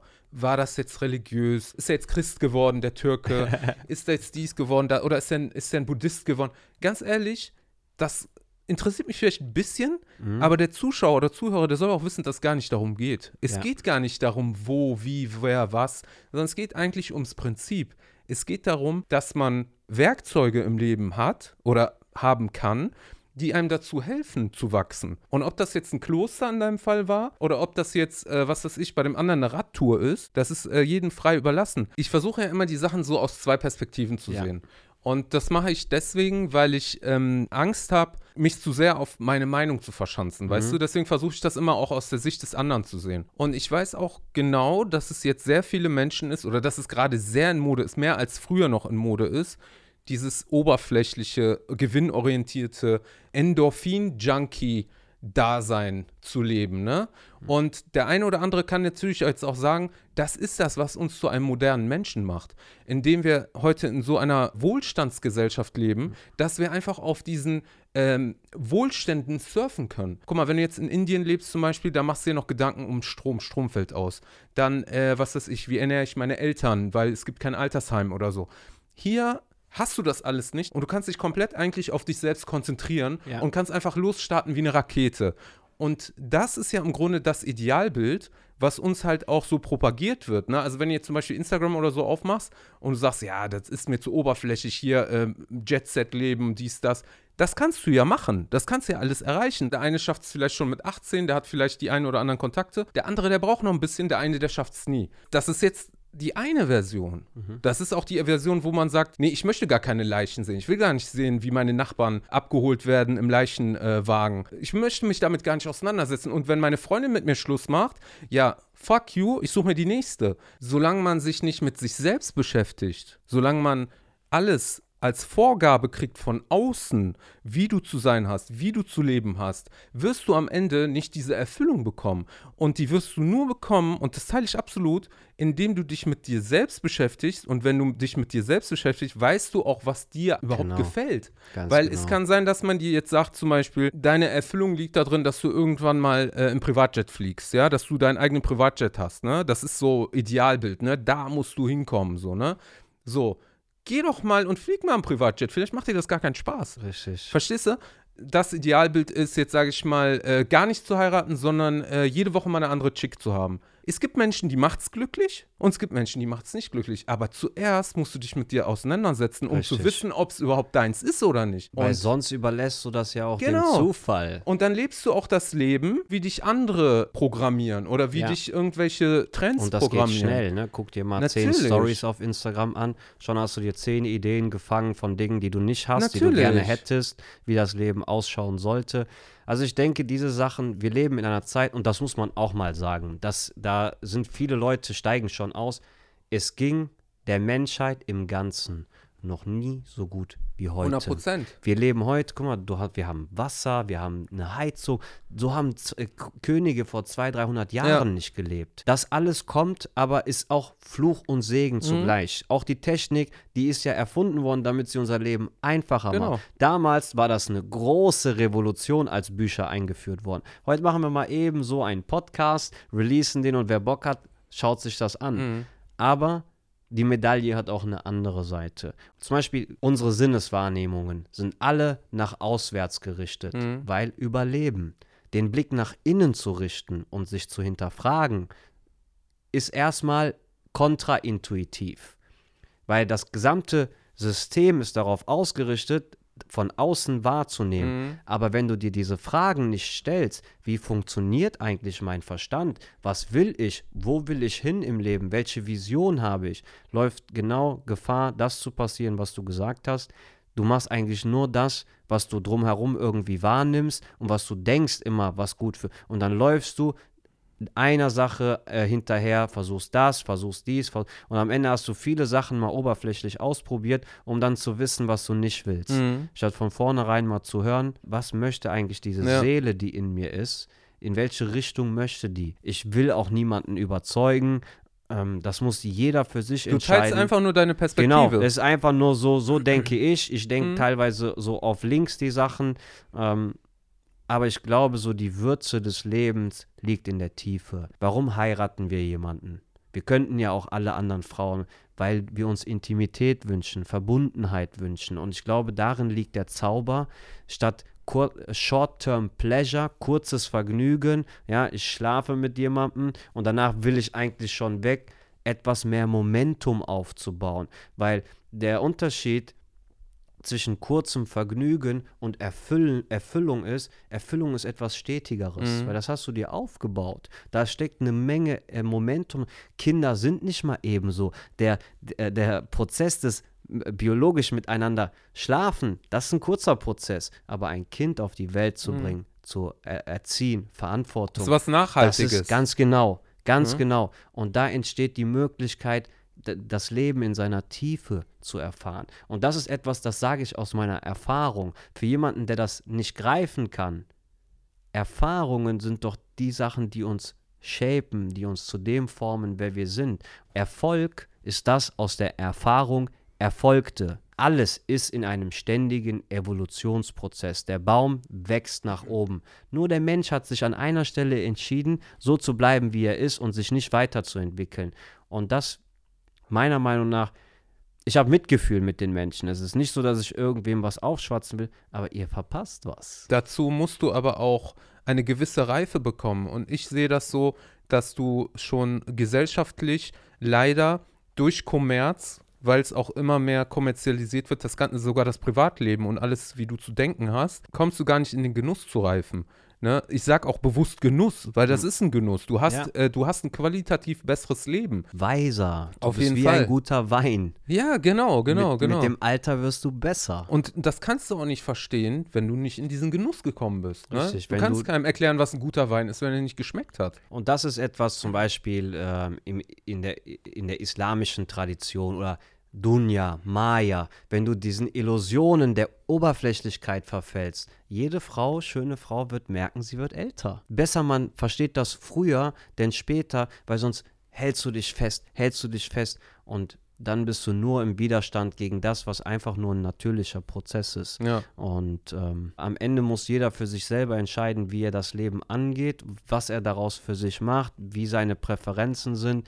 Ähm, aber ich habe für mich einfach entschieden, so, ich will das Maximum. Und zum Beispiel für mich ist Erfolg auch trotzdem nach wie vor wichtig, weil Erfolg, ich, ich habe Bock, Impact in der Welt zu haben. Ich habe Mhm. Bock, das, so wie ich denke, noch mit mehr Menschen zu teilen, weil ich gesehen habe, das Licht, was ich so ausstrahle, das adaptieren die drumherum, fangen auch an zu leuchten. Und wie du gesagt hast, dann auch diesen Reifeprozess zu genießen, den Schmerz zu genießen, den Liebeskummer zu genießen, das Scheitern zu genießen und trotzdem nicht den Glauben zu verlieren. Aber guck mal schon, wie du gepolt bist, dass du sagst, sobald der andere auch Erfolg hat oder ich ihm zu Erfolg verholfen hat, macht mich das glücklich. Das ist ja genau das Gegenteil von dem, dass du sagst, ich muss zufrieden sein und der andere muss scheitern. Nur wenn der andere scheitert, also quasi der andere muss in meinem Schatten leben und dann das zeigt, dass ich erfolgreich bin. Voll kleingeistrig. Verstehst du, wieder. was ich meine? Die Leute gucken auf mich von außen und denken so, ich sehe live upside down. Ja, Aber ich genau. gucke auf alle anderen und denke mir, ihr seht live Genau, upside genau. down. Weil wenn jeder jedem hilft, ist allen geholfen. Ist so. Das ist eigentlich eine Krankheit, besser zu, besser zu sein als mein Nachbar, Mhm. besser zu sein als der. Es geht nur darum, der, die einzige Messlatte, die es gilt zu übertreffen, ist, wer war ich gestern und bin ich heute Genau. besser. Du selbst. Du bist im Grunde dein eigener Konkurrent. Richtig. Noch was zu dem Erfolg. Ähm, trotzdem ist Erfolg, guck mal, es gibt eine Sprache auf der Welt, die versteht jeder. Das ist nicht die Sprache der Liebe. Das ist die Sprache des Erfolgs. Und gerade wenn tolle Menschen, Menschen wie du und ich, erfolgreich werden, dann aber trotzdem diejenigen bleiben, die sie auch vorher waren und dieses das ganze Menschsein, dann gucken nämlich Leute von außen, die vorher nicht so gedacht haben, oh, okay, der fährt einen Porsche, der ist ein erfolgreicher Unternehmer, dann redet er noch so deepes Zeug, vielleicht ist da was Wahres dran. Unser Wohlstand basiert wirklich darauf, das sind die Firmen, die hier gute Arbeit leisten, Individuen, die wirklich ihr Genie zur Verfügung stellen, etwas voranzubringen. Das heißt, Erfolg ist jetzt auch nicht, nicht per se etwas zu verurteilen, ist aber diese oberflächliche Sichtweise auf das Leben und dann dieses, die, nach diesem Wasserfallprinzip, das zieht sich ja dann durch alles, ne? Durch so, wie gehe ich mit meinen Freunden um, wie sehe ich Instagram. Ich lebe ein, eigentlich nur an der Oberfläche und suche mir von extern die, Die Bestätigung. Ganz genau, die Bestätigung, ich bin auf dem. Löst dich mal davon, find die Quelle in dir, die sagt, okay, das ist mein Weg. Hm. Definitiv schwieriger, aber trotzdem am Ende des Tages so viel erfüllender. ja. So viel erfüllender. Das Problem ist ja auch, dass die Leute nur nach Äußerlichkeiten messen und die sagen dann, ach guck mal, der Hassan, der sitzt da, der will gar nicht diese, diesen Wettlauf, hat der, der ist jetzt ausgestiegen aus dem Rennen. Ich bin in meinem Weißt du, wie eigenen ich das Rennen. meine? Safe. Äh, ja, der ist jetzt aus dem Rennen ausgestiegen, weil er es nicht geschafft hat oder weil, weil er zu schwach war oder was auch immer. Zu der Zeit, wo ich Fuck Brands gemacht habe, war ich auf Social Media. Jetzt, wenn man wieder so reinzoomt, war ich sehr aktiv und ich sah für die Leute erfolgreich aus. Heute ist es genau andersrum. Ähm, die Leute denken so, okay, was ist mit dem? Warum ist er so? Äh, zu, lebt er jetzt zurück, äh, zurückgezogen? Hat er seine Träume? Nein, gar nicht. jeden Tag nutze ich, um mein Bewusstsein weiterzuentwickeln. Auszubauen. Und die Leute sehen das nur nicht, aber auch da, man muss, auch da, wenn man Ja. sich frei macht, man muss auch niemandem was beweisen, weil auch da die Erfahrung, die ich gemacht habe, ist, es gibt Leute, die es wahrnehmen, die es zu schätzen Mhm. wissen und die dankbar dafür sind. Das ist mir tausendmal lieber als oberflächliche Beziehungen. Ich sag immer, Beispiel, du bist auf Instagram sehr viel aktiv, postest und dann kommt eine Zeit, warum auch immer, du postest keine Stories mehr. Da kommt keiner auf dich zu und schreibt dir mal bei WhatsApp, hör mal Junge, was ist denn los? Ich habe wahrgenommen, du postest gar, da das geht tot, das, das nimmt gar keiner wahr, Ja. dass du nichts mehr Du bist dann postest. vergessen direkt. Weil jetzt gerade, das ist auch so, so viele Leute sind, sind da auf dem Weg, ihr Ding, und auch da, jeder soll machen. Aber wahre Freunde Mhm. ist was anderes, ne? Und die sind dann auch in, in Zeiten dann auch für einen da, wo es mal schlecht läuft. Ich finde, wenn alles gut läuft, ist klar, dann ist, dann hast du viel, ist ja klar, ist einfach. Wenn es gut läuft, ist einfach. Ja. Aber wenn es mal schlecht läuft, da siehst du eigentlich auch so, okay, das sind die wahren Weggefährten in meinem Ja. Leben. Wir haben ja im Grunde jetzt ja schon eine richtige Philosophiestunde äh, gestartet und wir könnten das ja jetzt ein bisschen mal in Substanz umändern, ne? Mhm. Sag ich jetzt mal. Ja. Für jemanden, der dich jetzt nicht kennt, denkt sich jetzt, ja gut, Hassan, der hat jetzt äh, an sich selbst gefeilt, an seinem Inneren gefeilt und, und ist jetzt mental stabiler aufgebaut. Was kann man mit dir anfangen? Was kann man mit dir äh, heute machen? Wie kannst du anderen Leuten helfen? Ich coache Leute, ich gebe Mhm. Workshops, ich fange jetzt nochmal einen Vollzeitjob an, weil ich einfach auch reell Rechnungen zu zahlen habe, aber ich habe eine sehr, sehr klare Vision. Ähm, ich arbeite jetzt gerade an einer Plattform, Master Thyself. Das ist eine Coaching-Plattform für junge Leute, äh, wo quasi eine Community entstehen soll, wo man genau über diese Dinge aber strukturiert auch spricht. Und das ist eigentlich das, wo ich mich gerade hinarbeite. Ich verfolge diese Vision. An meiner Ambition hat sich nichts verändert. Ähm, ich denke, ich bin heute nur wesentlich schlauer im Umgang mit der Außenwelt. Zum Beispiel auch da, als ich diese Klosterphase hatte, haben die Leute immer gesagt, Hassan, bist du äh, jetzt in der Selbstfindungsphase. Das habe ich nie gefühlt. Es war eher so, dass ich viele Angewohnheiten und viel Persönlichkeit entwickeln, wie im wahrsten Sinne des Wortes, entwickeln wollte, die Knoten aus mir rausmachen wollte. Und jetzt bin ich in einer Phase, ich sitze hier, ich probiere mich aus, ich versuche eigentlich am Ende des Tages mit dem, was ich bin, auch andere Leute zu begeistern, das Maximale aus sich rauszuholen. Das ist jetzt eine Journey, auf der ich bin. Ähm, das Ding ist, auch dieses Wort Coach, ne, da sind wir wieder bei dem Schubladen. Am Anfang habe ich mich ja darauf eingelassen mit diesem Türkdeutschen. Ich möchte wieder Unternehmer sein. Ich möchte andere Menschen, anderen Menschen auch zeigen, so äh, wie sie aus ihrem Leben, wenn gewollt, einfach den Geschmack auch rausholen Mhm. können. Und dazu arbeite ich mit Tools, mit Dingen. Ich mache ganz viele Erfahrungen gerade, um da auch reinzuwachsen. Und ich würde sagen, jetzt gerade bin ich in einer Phase, wo ich in der Selbstfindung bin, wo ich für mich auch versuche, deswegen sage ich das auch offen, ich stehe da ganz am Anfang meiner Reise, wo ich versuche für mich zu verstehen, okay, welche Rolle kann ich hier in diesem Leben einnehmen, die A zu mir passt und B den maximalen Impact auf andere Menschen hat. Weil, das muss ich auch sagen, was ist das Wertvollste, was wir selber haben? Unser eigenes Leben. Und wenn mir dann jemand sagt, ey Hassan, das, was du gesagt hast, hat mich inspiriert, das hat mich verändert, das will ich zu meinem Hauptding, weil ich glaube, es gibt keine schönere Sache, als dass ein anderer Mensch dankbar dir gegenüber ist, weil du sein Leben besser gemacht Mhm. hast. Was wäre denn der Prototyp, der jetzt äh, von deinen Erfahrungen profitieren könnte? Zumindest muss der offen sein und das gecheckt haben, dass man an sich selbst arbeiten muss. Genau. Also Ja. es gibt da auch, ich sage immer, vier Zielgruppen. Es gibt die eine Zielgruppe, die zieht mit bei allem, was du machst. Da gibt es die Leute, die sind so, "Mm, neutral, weiß nicht. Dann gibt es die Leute, die finden das kacke, was du machst. Und dann gibt es die Hater. Ich konzentriere mich auf die Leute, die 100% wollen und mitziehen. Für sich selbst. Ich habe so einen Leitspruch, der heißt gemeinsam sein eigenes Ding machen. Und jetzt einfach nur mal, was in meinem Umfeld passiert. Das sind in der Regel aktuell jüngere Leute zwischen, ich sag mal, 22 bis 27, 29, die auch in einer Phase sind, wo sie merken, okay, das, was ich jetzt bisher gemacht habe, hat mich nicht erfüllt. Ich will irgendwie mehr.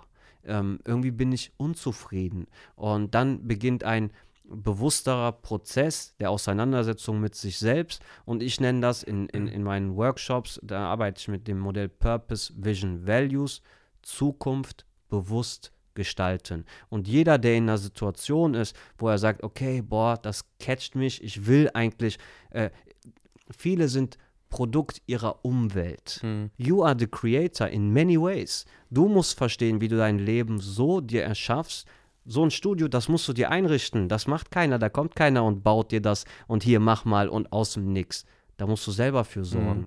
Das heißt, Selbstverantwortung äh, für Leute, die Verantwortung für sich über, äh, übernehmen wollen, aber auch Leute, deswegen arbeite ich viel mit dem Begriff Selbstüberwindung, weil es verändert sich nichts, wenn du dich nicht veränderst. Ja. Und wenn da draußen jemand ist, der das fühlt und sagt so, okay, das ist so, ich verstehe das äh, und das catcht mich, feel free to reach out. So kontaktiert mich. Ich werde auch deine Daten und was du mir alles zur Verfügung gibst, werde ich alles hier unten unterm Video in der Beschreibung reinfügen. Wir haben jetzt gerade Corona-Zeit. Ich denke mal, es wird viel über Zoom, Ganz Skype genau. und so Ganz weiter genau. passieren. Also aktuell sind das Zoom-Workshops, die Mhm. ich gebe. In der Regel sind das so dann sechs Teilnehmer Mhm. plus meine Wenigkeit, wo ich dann gezielt mit einem wirklich Prozess durchführe. Ich habe Firmencoachings auch gegeben, beziehungsweise diesen, dieses Workshop-Modell, was ich habe, auf Teams äh, angewendet. Ähm, ich hatte gerade gesagt, da wird jetzt bald eine Plattform auch folgen,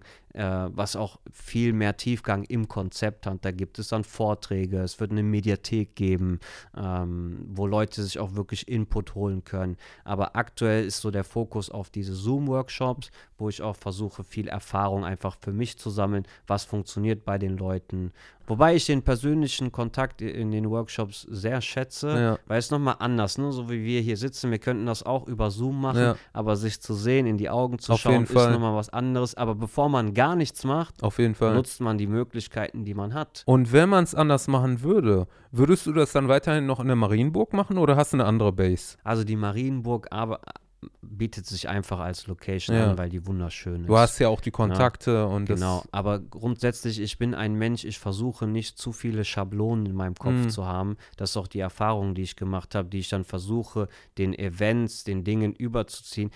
Ein, ein Firmenworkshop haben wir auch bei dem Gründer zu Hause gemacht. Mhm. Und das war eine tolle Erfahrung, weil das ein Space war, der dann irgendwie vertraut war und Ja. nicht so eine, ich sag mal, äh, Büro, Seminarraum, Atmosphäre. Ja, nur, ich hatte. meine das jetzt einfach nur räumlich, jetzt nicht nur vom Ambiente oder so, sondern einfach nur die Räume sind groß. Absolut. Ich denke, da wird auch in der Zukunft noch einiges Ja. passieren, aber man kann mich auch quasi buchen. Ja. Ich gehe auch in die Firmen ähm, und bin grundsätzlich auch äh, immer, sei wie Wasser. Ich versuche zu fließen, Genau. weil das Ding ist, ist nicht der, die Location macht den Workshop, sondern das inhaltliche Konzept und die Mhm. Umsetzung. Und dafür braucht man nicht viel. Man braucht im Grunde genommen nur Leute, die Bock haben. Eine Sache wäre noch so, die ich ähm, noch so im Hinterkopf habe. Und zwar ist mir aufgefallen, dass du nach der Fuckbrands-Geschichte Mhm. dich natürlich distanziert hast, erstmal von Social Media und so weiter. Ja. Aber ich wusste jetzt auch nicht genau, du hast mal einen Post auf Facebook äh, gedroppt, äh, da ging es irgendwie um Verschwörungstheorien. Mhm. Und ich meine mich zu erinnern, dass es darum ging,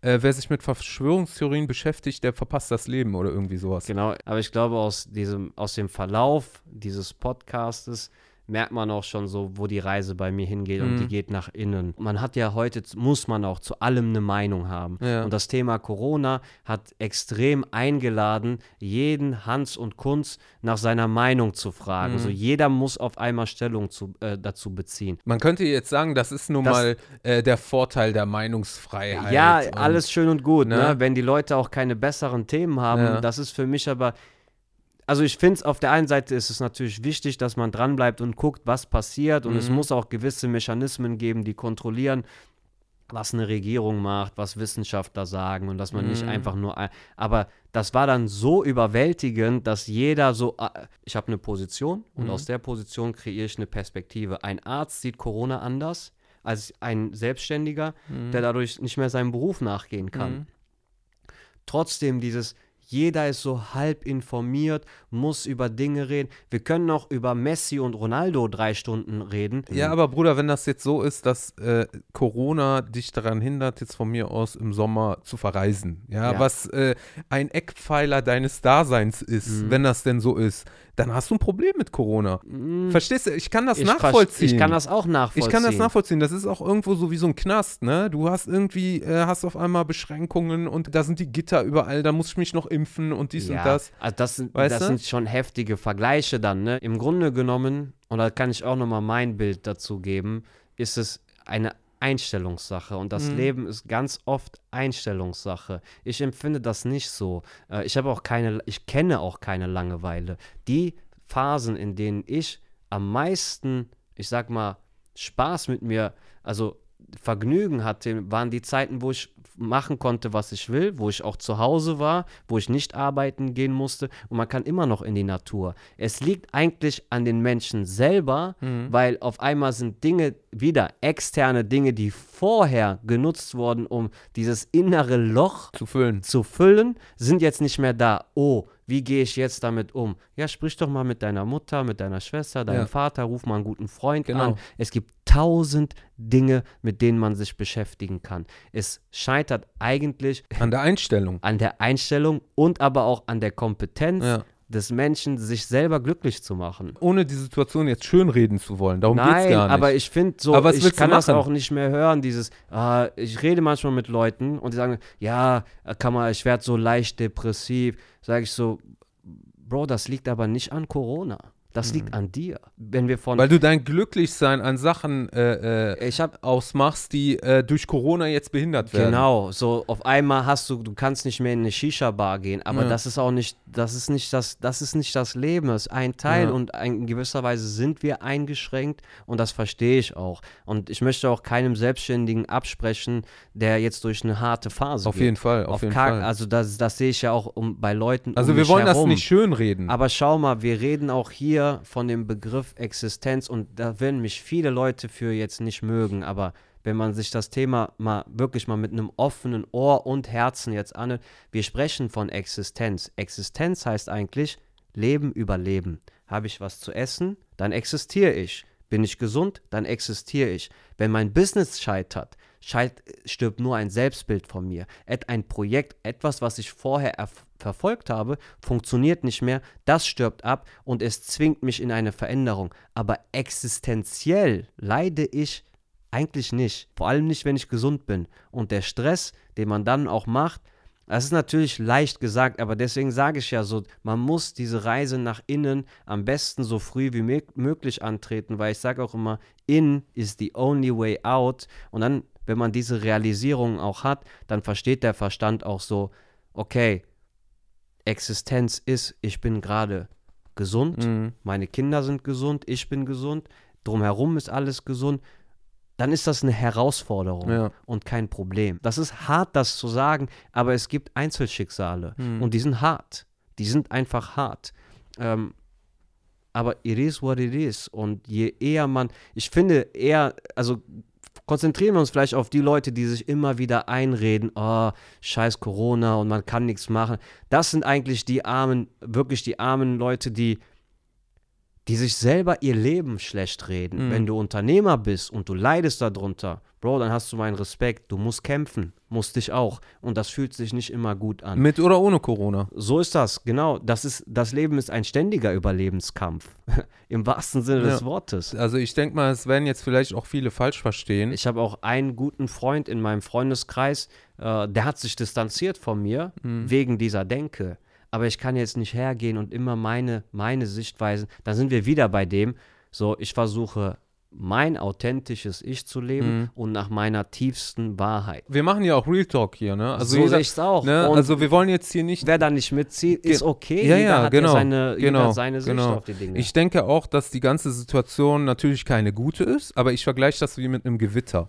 Ja, also es ist nicht nonstop Sonnenschein und wenn du jetzt, sag ich mal, einen Ausflug zum See äh, geplant hast und da kommt ein Gewitter, dann ist das nun mal Ja, so. ist scheiße, aber das aber- zwingt dich dann dazu, was anderes zu machen und vielleicht andere Sachen zu entdecken, die du vielleicht nicht äh, wahrgenommen hast. Das heißt jetzt nicht, dass ich sage, das Gewitter ist schönes Wetter. Genau, wir müssen uns Ne? auch nichts schönreden. Ne? Genau. Also ich finde diese Bewegung alles positiv. Darum geht Nein, es nein. nicht. Aber das Klügste, was du machen kannst, einfach konstruktiv denken. Genau, Wie weiterkämpfen. Ich, genau, wie mache ich jetzt das Beste aus der Situation? Es werden im Leben noch so häufig Dinge passieren, wo es nicht nach dir geht, wo es nicht Ja. nach deinen Wünschen Genau. geht. Was willst du denn machen? Du kannst entweder nur verlieren oder kämpfen. Eins von Richtig. beiden. Ja. So, und mehr gibt's nicht. Und jammern kannst du immer noch, aber das wird dir nichts bringen. Das bringt nichts und das macht dich nur unglücklich. Und Genau. auf einmal, so, ich kenne das auch von mir selber, wenn du zu viele negative Gedankengänge hast, Ja. bup, bup, auf einmal ist dein Alltag voll grau. Es geht eigentlich dann vielmehr darum, als aktive Intelligenz in diesem Leben ständig und immer das Beste aus seiner Situation zu machen. Was anderes bleibt einem nicht übrig. Aber was hältst du denn dann von so Menschen wie, sag ich mal, Xavier Naidoo? Ich Hm. weiß jetzt nicht, ob du drauf eingehen möchtest, Klar, aber können wir machen. ähm, ich meine, ich kenne den Menschen nicht, aber das, was ich von ihm kenne, ist, dass der halt intellektuell zu sein scheint. Das ist jetzt nicht irgendein Dummkopf oder so, ne? Und viele würden sich jetzt zum Beispiel denken, ja, der macht sich jetzt sein ganzes Leben kaputt durch irgendwelche Aussagen oder durch irgendwelche Stellungnahmen. Viele Menschen, ob jetzt durch Corona, durch Corona wahrscheinlich noch forcierter, haben sich dann mit dem Thema Verschwörungstheorien auseinandergesetzt um, ich denke, auch einfach nur ihrem Unmut ein Ventil zu verschaffen und sind sich gar nicht dessen bewusst, ob das wirklich wahr ist, was, was sie da propagieren und was sie da weitergeben. Ich will ja gar nicht sagen, dass Verschwörungstheorien nicht stimmen. Ne? Also ich beschäftige mich äh, sehr viel mit Verschwörungstheorien. Nicht, weil ich denen allen folge, sondern weil mich das einfach interessiert, dass es auch alternative Meinungen Das ist auch oder tatsächlich Sichtweisen gibt. was es so alles an Ne? Theorien gibt. Ich beschäftige mich gar nicht damit. Es ist immer sehr leicht, gegen etwas zu sein. Hm. Und es ist manchmal sehr viel schwieriger, für etwas zu sein. Ja. Und ähm, auch die Frage, was ist denn am Ende des Tages die Wahrheit? Es gibt ganz viele verschiedene Perspektiven und ich will mir jetzt gar nicht anmaßen, über Xavier Naidoo ein Urteil zu fällen, aber du hast ein Wort genannt, intellektuell. Intellektualität ist wie ein scharfes Messer, mit der teilen wir Dinge und versuchen die Welt zu verstehen. Aber das Ding ist, wenn die Hand, die das Messer, die Intellektualität hält, nicht stabil ist, dann kann auch sehr leicht passieren, dass man sich mit diesem Messer selber schneidet. Und ich möchte gar nicht sagen, dass Xavier Naidoo vielleicht jetzt, der hat sich seine Karriere in der Öffentlichkeit kaputt gemacht. Das ist ja, das steht ja wohl mal fest. Ähm, dass es Leute gibt, die den jetzt feiern für das, was er macht, das wird es auch geben. Aber ich finde es sehr viel einfacher, gegen etwas zu sein, ne? Ja, gegen die Politiker, Ja, wobei, gegen die Regierung. Da muss ich Einspruch Mhm. äh, einlegen. Äh, die Menschen, die ähm, sowas verfolgen, ja, die sehen sich ja eher so als Freiheitskämpfer oder als äh, die, die gegen den Strom äh, schwimmen und quasi sich aufstemmen gegen den Mainstream und gegen die Fake News von mir aus oder gegen das Futter, was die Schafe kriegen.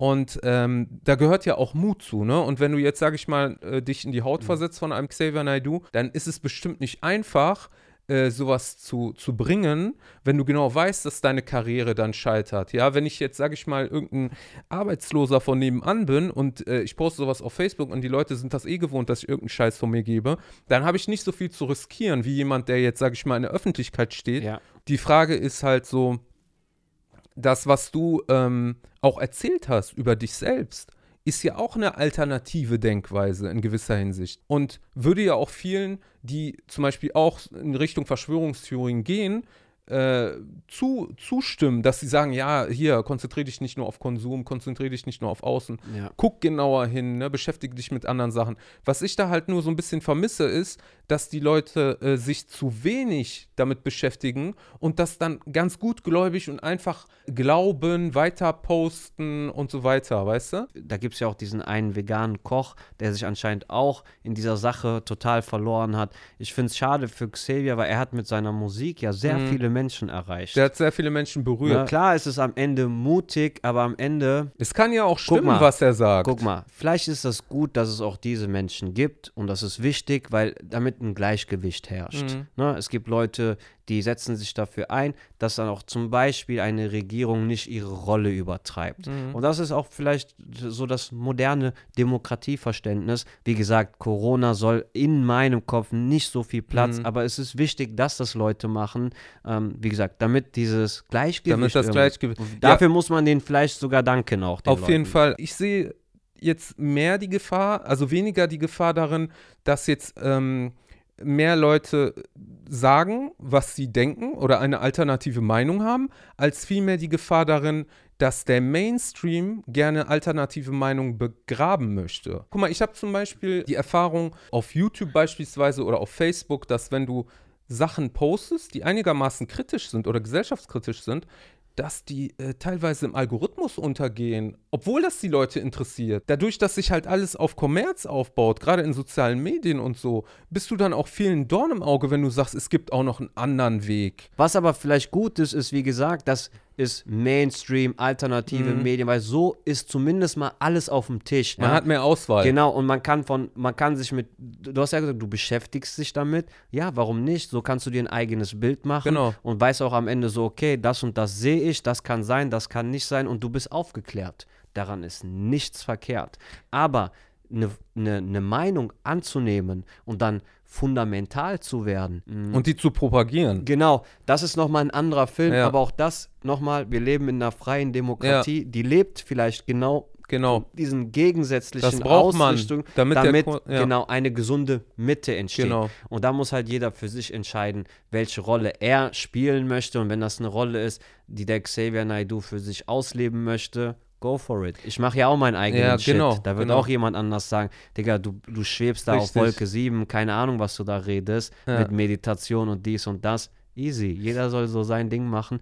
Hauptsache, man schadet nicht andere Richtig, Leute 100 damit. Prozent. Ich muss dazu noch abschließend sagen, ich denke, dass das gesund ist, wie du schon gesagt hast, dass es halt alternative Meinungen gibt und ich bin absolut dagegen, dass man diese nicht anhört zumindest und diese nicht kritisch dann auch hinterfragt, dass man jemanden nicht den Wind aus den Segeln nimmt, inhaltlich und stattdessen einfach mundtot macht oder halt sagt Rassisten, dies, das. Auf der anderen Seite sehe ich das aber auch kritisch, ähm, weil ich dort äh, quasi einen zweiten Mainstream sehe. Also ich sehe zum, zum Beispiel durch die Leute, die Verschwörungstheorien verfolgen, dass die auch nur einem alternativen Mainstream folgen. Das ist ja das, was ich sage. Verstehst es wieder ein Markt. Genau. Da gibt es dann die Gurus, die dann irgendwelche Vi- YouTube-Videos machen und hier spendet hier und da und äh, wir müssen das Projekt am Leben erhalten und weiß ich nicht was.